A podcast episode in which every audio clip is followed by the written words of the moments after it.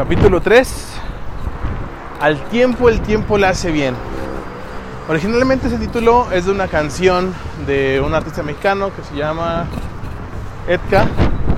Eh, pero la estoy ocupando el día de hoy como una pequeña y breve analogía a que a veces no está bien apresurar lo que queremos. Muchos de los proyectos, ideas, iniciativas que podemos tener en nuestra vida, a veces eh, eh, pues las sacamos un poco de, de su tiempo de maduración y por consecuencia se sienten apresuradas, malogradas y al final termina siendo un producto que puede o no resultar de la manera que buscamos, siendo normalmente que no resulte de la manera la cual lo, lo tenemos planeado. Entonces, ¿a qué me refiero con el tiempo? El tiempo lo hace bien. Creo que muchas de las ocasiones, para poder llevar algo a buen puerto, tenemos que darle la estructura, el tiempo de maduración, pensar la idea una y otra vez, buscarle los errores eh, que pueden tener en la planeación, en la ejecución y buscar la manera de evitarlos. Es imposible al 100% evitar cualquier contratiempo. Sin embargo, podemos estar prevenidos para muchas de las circunstancias y de las, de las situaciones que se nos van a presentar. Entonces, al tiempo el tiempo le hace bien. Precisamente por eso, porque nos da prevención, nos da planeación y nos da la oportunidad de llevar las cosas de la mejor manera posible.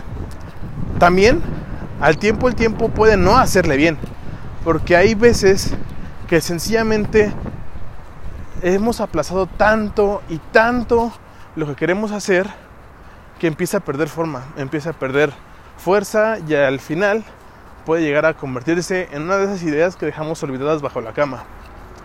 Entonces realmente, ¿cuál es el tiempo adecuado para poder trabajar algo? Pues realmente eso depende mucho de qué es lo que estemos haciendo. Hay ocasiones que sencillamente todo es tan natural, tan orgánico, que el tiempo llega por sí solo. Pero hay otras ocasiones que el tiempo va a llegar no mañana, no dentro de un mes, tal vez dentro de un año, pero a veces ese año es lo necesario.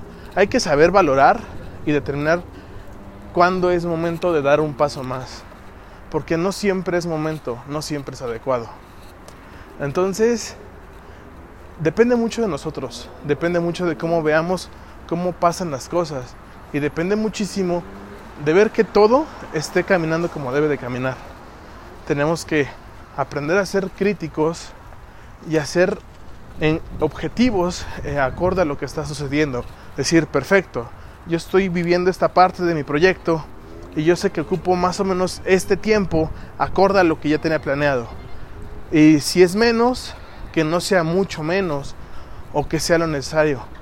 Decir, si me voy a alargar un poquito, tengo que saber qué tanto me tengo que alargar o qué tanto es considerablemente saludable para el proyecto de alargarnos en tiempos. Le falta madurar esto, le falta crecer aquello. Es una cuestión que tenemos que determinar personalmente y de manera muy concreta, porque realmente en base a eso vamos a depender de mucho. Hay muchas personas que hablan de deadlines, de ponerte fechas límite y de decir, tiene que quedar para esta fecha.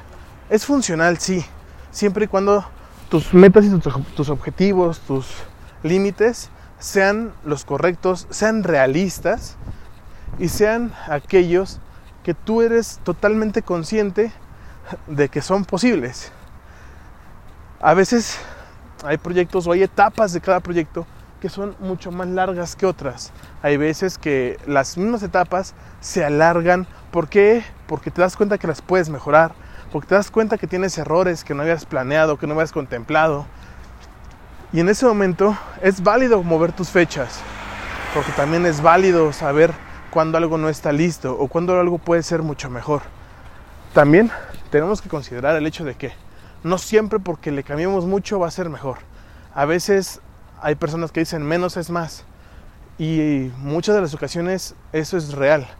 A veces decir voy a tener lo justo y lo necesario y lo que merece es lo, más correcto.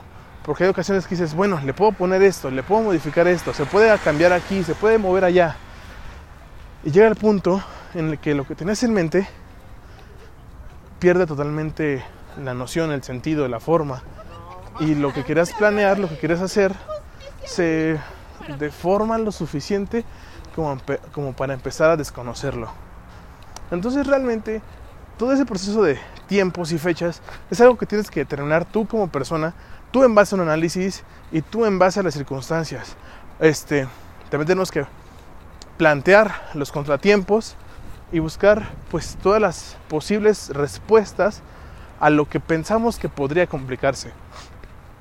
Nunca podremos ser perfectos ni con tiempos ni con nada, porque siempre existen circunstancias que van más allá de lo que teníamos en mente.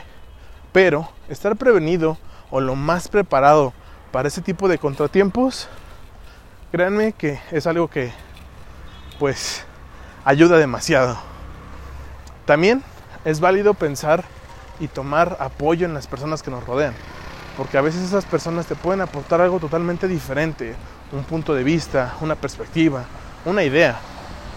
Y esa diferencia crea un mejor producto, siempre y cuando esas críticas o esos objetivos, esos puntos de vista sean de personas que realmente ven de una manera realista la idea que tienes en, proceso.